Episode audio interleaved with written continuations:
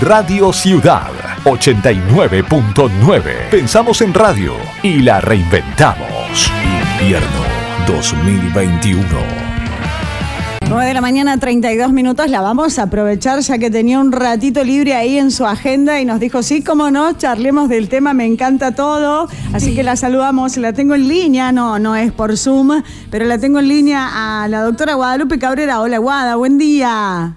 Hola Ana, ¿cómo andan? Re contenta de estar con ustedes hoy. Bueno, qué lindo, te escucho tan perfecta, deberíamos usar más seguido esta herramienta y no la otra. Una claridad, se escucha bárbaro. ¿Cómo va, Guada? Muy bien, recién terminando de, hacer una cesárea, así que trayendo vida al mundo. La semana pasada fue el de la obstetra, pero hoy sí, feliz es un día muy especial y no podíamos dejar de charlar.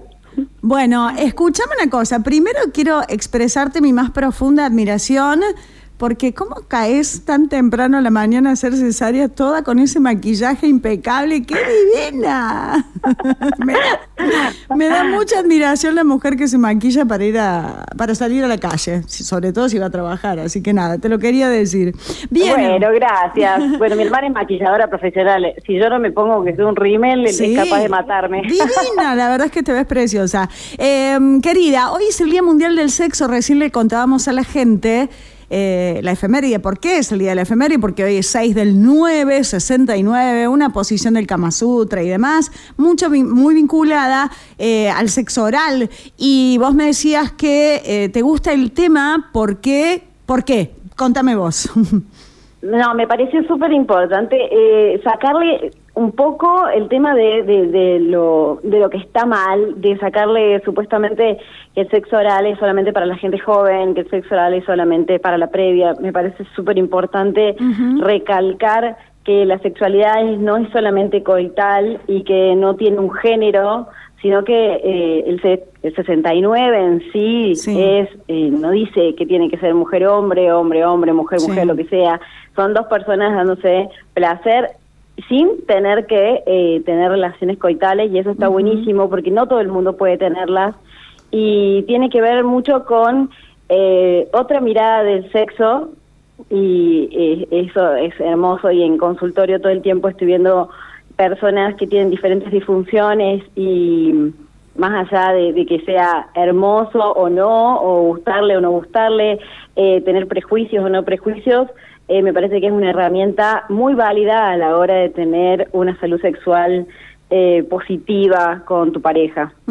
Bien, entonces tiene que ver con eso, con una salud sexual positiva y está buenísimo que, así lo encaremos. Yo te pasaba unas entrevistas esta mañana, unas notas que, he ido recogiendo, eh, que tienen que ver, una de ellas tiene que ver con esto, con el Día Mundial del Sexo y el por qué, y otra tiene que ver con ocho grandes mitos, tabúes y creencias sobre el sexo.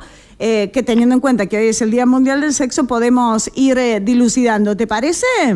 Está buenísimo. Bueno, yo te tiro los títulos, así como lo, acordamos recién medio a las apuradas, pero eh, te tiro los títulos y vos nos contás. Por ejemplo, Sandra Magirena, quien es médica ginecóloga y sexóloga, definió ocho grandes mitos sobre el sexo y los vamos a compartir con vos, ¿te parece? Sí, Sandra Magirena es una genia, es una ginecóloga que es sexóloga, formadora, eh, así que síganla también es, la tiene clara la tiene clara entonces. Bueno el hombre tiene un orgasmo solo cuando eyacula. Qué hay de cierto qué hay de mito en esto no se sabe que ya, eh, se sabe que la eyaculación no es sí o sí sinónimo de orgasmo en el hombre. La eyaculación eh, tiene que ver con el orgasmo pero un hombre puede tener un orgasmo sin eyacular. Eso está sumamente comprobado y hay hombres multiorgásmicos también. Obviamente que es más fácil hacerlo evidente eh, al orgasmo masculino con una eyaculación, pero existen hombres que pueden tranquilamente separar los dos momentos. Mira vos. Las mujeres, sí, no quiero indagar demasiado porque son las nueve y media de la mañana, pero después en privado lo charlamos. Las mujeres de más de 50 no se masturban. No, eso es mentira. Me parece que hoy en día eh, sí tiene que ver con la autopercepción de la persona y su mm. identidad sexual y tiene que ver mucho con la cultura de cada persona, pero tranquilamente personas de 50 años son que son sexualmente activas, eh, pueden disfrutar su sexualidad de la manera más placentera que hay, eh, viviendo una sexualidad súper positiva, probando un montón de cosas. Generalmente la gente de 50 años está redescubriendo su sexualidad a través de, como te digo, el sexo oral, descubriendo con juguetes, vibradores, geles y un montón de cosas que hoy eh, hacen que, que nada, que todo sea mucho más simple, que no tengan dolor, que no les moleste, que no tengan ardor al tener relaciones eh, y un montón de cosas más. Hoy una mujer de 50 años, una mujer súper, eh, nada, Activa, sí, claro. Sí, activa sexualmente. Activa, claro. Totalmente. Eh, leía por acá que dice, como para completar esto, la doctora, eh, es una práctica sumamente saludable, la masturbación después de los 50, eh, a lo largo de toda la vida, dice, pero después de la menopausia más aún, ya que ayuda a mejorar la elasticidad de la vulva y la vagina y a mapear el cerebro para mejorar la calidad de los orgasmos que se pueden ver disminuidas por la caída de los estrógenos. 100% sí, totalmente. Y yo le agregaría que, nada, el estímulo de vibradores, lo que pasa mucho es que eh, cuando caen los, los estrógenos en la menopausia, eh, obviamente todos los órganos genitales es como que se hacen un, un poquito más pequeños y pierden la cantidad de sangre que llega, por eso se hacen las mucosas más pálidas. Entonces, a veces tarda un poco más la paciente en llegar a un orgasmo porque el clítoris se hace un poquito más pálido, le tarda más tiempo en llegar eh, al orgasmo y a, llenar la cantidad de sangre que llega a la pelvis, porque nos acordemos que los hombres tienen que llenar aproximadamente entre 70 y 100 centímetros cúbicos de sangre, y las mujeres aproximadamente medio litro por el mismo caño. ¿sí? Entonces tardamos mucho más tiempo, y cuando encima tenemos el calibre y la cantidad de tubitos que llegan disminuidos, eh, tarda un poquito más. Entonces, sí, totalmente de acuerdo con Martigena, me parece que, que, nada, yo le agregaría un poco que la vibración y los geles y todo lo que son los estrógenos locales, sumarlo y una sexualidad muy positiva, muy positiva. Me parece que el autodescubrimiento es fundamental. Acá dice otra, otro de estos mitos y verdades. Después de la menopausia se cae el deseo sexual que está vinculada, sin ninguna duda, al, al, al mito anterior. Yo creo que tiene que ver mucho con la autopercepción, como hablábamos recién. O sea, eh, hay pacientes que después de los 50 tienen una sexualidad súper positiva y hay pacientes que eh, ven la sexualidad como un método de reproducción y nada más, y porque mucho tiempo estuvo estuvo como ligado a eso, que la mujer solamente servía como para tener chicos y nada más. Pero las mujeres somos seres súper sexuales, hasta más sexuales que los hombres, nada más que siempre nos dijeron que estaba mal serlo. Entonces, eh, sienten como que, bueno, nada, si no voy a tener eh, sexo para tener chicos o no voy a ciclar más, es como que cae el deseo, pero no, para nada. Eh, me parece que tiene que ver mucho con el estado de ánimo, con la autopercepción, con el estado físico de una persona. Obviamente una persona que, que tiene enfermedades concomitantes es más difícil que tenga una vida sexual plena y eso va a cualquier edad, ¿no? Pero personas activas, personas que, que tienen una pareja o que no, que tienen ganas de probar cosas nuevas, tranquilamente eh, puede es más, creo que es el momento de, empezar a probar cosas nuevas. Nuevas, exactamente. Con, el tema de juguetes, con el tema de el deseo en la pareja, eso hablábamos el otro día en el posgrado de sexualidad, el deseo es algo que, que es necesario, porque es la falta de, es, es, el motivo a, que una pareja se actualice, genere esa incógnita nueva. Entonces, me parece que es un momento en el cual eh, empezar a charlar con, con uno mismo primero, a ver qué le gusta, qué, qué, le gustaría probar, y, y con una pareja es, es fabuloso. ¿Los jóvenes tienen mejor sexo que los adultos? No, me ah, parece que coincido. no, me parece que es totalmente diferente el sexo que tienen, o sea, no me parece, es totalmente diferente. Eh, en las décadas de la vida uno va cambiando. Yo creo que cuando uno es joven seguramente tenés ese tipo de sexo como más furioso, porque obviamente tenés mucho mejor estado físico, la, adrenalina de, de, lo desconocido, etcétera eh, pero creo que cuando uno va creciendo y va encontrándose y va sabiendo qué le gusta y e, es, es, diferente, son creo que formas de tener relaciones totalmente diferentes. Sin orgasmo la relación es anormal. No. Eh, lo ideal, o sea, se define relación sexual placentera cuando las dos personas están satisfechas, que no significa que tengan un orgasmo. Sí. ¿Sí? O sea, si están si están, justo me vinieron a consultar una cosa, si están eh, las dos personas satisfechas, no es necesario que tengan un orgasmo. Bien. Ahora, si en la relación perjudica el no tener un orgasmo, bueno, habría que charlarlo, Charlarlo, y eh, ver cómo eh, llegar a eso. Lo que yo siempre aconsejo a mis pacientes, que no es necesario que el orgasmo sea en la penetración, ni sea necesario que terminen juntos. Estamos hablando de cualquier tipo de, de, de tipo de pareja, ¿sí? Sin género. No es necesario. Sí es importante que eh, las dos personas queden satisfechas. Claro. De diferentes maneras. Pueden ser por masturbación, por sexo oral, por juguetes, por lo que fuese que le guste a cualquier persona. Eh, con eso eh, me parece que sería positivo y sería una sexual placentera. Lo anormal sería que uno de los dos no quede satisfecho. Claro. Eso sería Exacto, lo o sea, normal. No es que sería normal, Sí. sería injusto. Claro, ahí está, muy bien, La idea, pa- la idea es pasarla bien eh, las dos personas, pero por el simple hecho de que cuando una persona tiene, esto, esto es psicología básica, una persona tiene una buena experiencia, quiere volver a repetirla. Ujú. Si una persona la pasa mal, le duele, no termina y encima eh, queda insatisfecha, probablemente no quiera volver a repetir ese hecho. Tal cual. Y es como básico. Ujú, Sí. Vamos con el otro mito, porque ya veo que te están golpeando la puerta. El sexo, No, anal, el sexo anal solo le gusta a los hombres. No, me parece que no. Eh, me parece que tiene que ver, no tiene que ver tanto con el género, sino que hay muchísimas mujeres que les encanta que le hagan y hacer sexo oral. Eh, y sí les recomiendo a las personas que les da un poco de, de- de impresión o, o de asco o lo que fuese, eh, que siempre le den una oportunidad bañándose.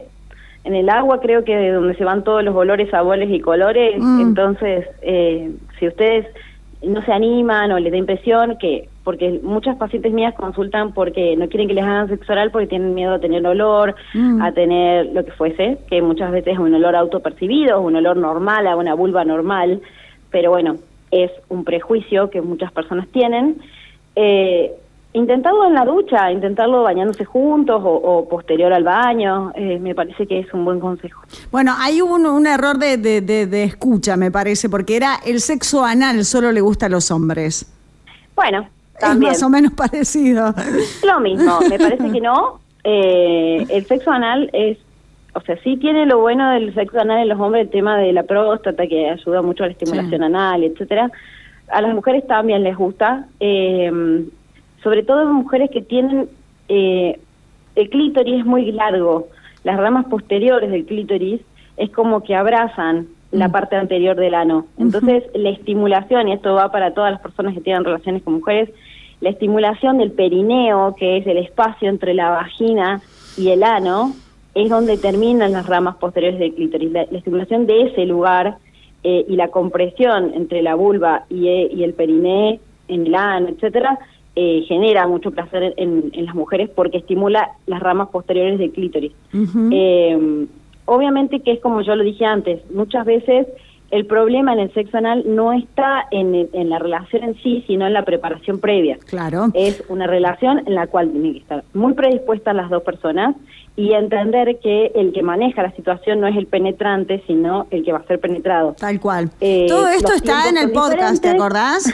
Está en el Sí, podcast, sí, sí. que hay un Está podcast. así que Exactamente. el podcast Hay, del sexo anal, eh, están todas las, las recomendaciones. Sí, sí. Eh, y siempre usar, no es un lugar lubricado de por sí, así que siempre usar lubricantes a base de agua, usar preservativos, eh, porque obviamente es un lugar donde hay bacterias, aunque uno se higienice, y pueden llegar a ser prostatitis y otros tipos de cosas, pero es importante y saber que si vamos a tener sexo anal no podemos volver al sexo vaginal sin antes higienizarnos o cambiarnos el preservativo Tal cual. pero me parece que, mm, que tiene que ver más con eso, con que las personas que han tenido mala experiencia con el sexo anal tiene que ver por una falta de preparación y eh, una penetración muy apurada, eh, más que con otra cosa. Ujú. Dos más. A ver, creo que son las dos últimas, sí, dos más. Una, el varón siempre tiene ganas de tener sexo. No, Mm. eso está muy desmentido. Y vos sabés que eh, fueron cambiando mucho los, los, las formas en las que se vio cómo es el sexo. Antes se creía que era lineal, que era excitación, bueno, meseta, eh, resolución, que es el orgasmo, y chao. Y después se vio que eh, no, que las mujeres sobre todo, eh, lo primero que había era el deseo, si hay deseo hay excitación, si hay excitación hay resolución y el periodo refractario, por eso somos en teoría multiorgásmicas, es más corto y podemos volver a tener más orgasmos. Eh, se vio que eh, antes se creía que el hombre siempre iba a querer tener sexo, pero hoy se vio que los hombres también tienen como primera etapa el deseo. Si los hombres están estresados, si los hombres están angustiados, si los hombres eh, tienen algún tipo de problema, sobre todo autopercibido, o sea, no tanto con la pareja, sino con ellos mismos, les disminuye muchísimo la libido. Eh, si van a pensar de que no van a poder, por ejemplo, eh, cumplir con su pareja eh, bien, eh, o como ellos lo autoperciben, generalmente el deseo baja y, eso es algo a tratar también. Por último, Guada, y te dejamos ahí libre para que vayas a trabajar. Las mujeres solo tienen deseo sexual si sienten algo por la otra persona. Entiendo que tiene que ver con alguna cuestión más eh, Tiene algo que ver emocional. Con vincular. Eh, la, no, a ver, eh, las mujeres podemos ser personas totalmente abstractas. Sí. Sí tiene que ver más con la confianza que uno tiene, no enamoramiento, sino con la confianza de que de que nada, de que nosotros por, por instinto tenemos miedo a no terminar en una zanja, básicamente. Sí. Entonces, lamentablemente es espantoso lo que digo. es espantoso, pero es real. Hacía mucho que no escuchaba algo tan real. Es que básicamente es eso, o sea, no, no es que no que no podemos tener relaciones con personas que no conocemos es que no, no queremos generalmente tener relaciones con personas que no tenemos ni idea quiénes son, por el hecho de que necesitamos ese mínimo vínculo de confianza de que no nos van a hacer nada, de que no nos van a maltratar, pero no significa que uno tenga afecto, significa que no tiene esa mínima confianza y seguridad de que el otro no te va a hacer daño. Eh, creo que va más por ese lado que por otro. Bien. Bueno, estimada Guada, más clara, imposible. Como siempre, me gustó este último, como para cerrar también con un poco de, de concientización. De, exactamente, de otras cosas, ¿no? Que están vinculadas a lo que nos pasa a las mujeres. Guada, querida, te dejo para que vayas a laburar, te agradezco este tiempo, lo he grabado, así que lo vamos a subir por si alguien se lo perdió. Te mando un abrazo grande y seguimos ahí en contacto, dale. Les mando un beso a todos y bueno, les deseo un hermoso día del sexo para que se autoanalicen, investiguen, planteen y, y bueno, para lo que necesiten están mis redes sociales y te mando un abrazo enorme amiga y que tengas un lindo día. Gracias amor, un beso grande. chao, chao. Besotes. chao. chao. Si hay alguien que puede hablar de estos temas como nadie, esa es ella, la doctora Guadalupe Cabrera, quien es ginecóloga que está atendiendo en este momento y además es sexóloga, por ende aborda los temas con mucha simpleza, que es lo que queremos, que el sexo deje de ser un mito y se pueda hablar con esta libertad. Gracias. La doctora Guadalupe Cabrera es una de las nuestras, está acá en esta radio.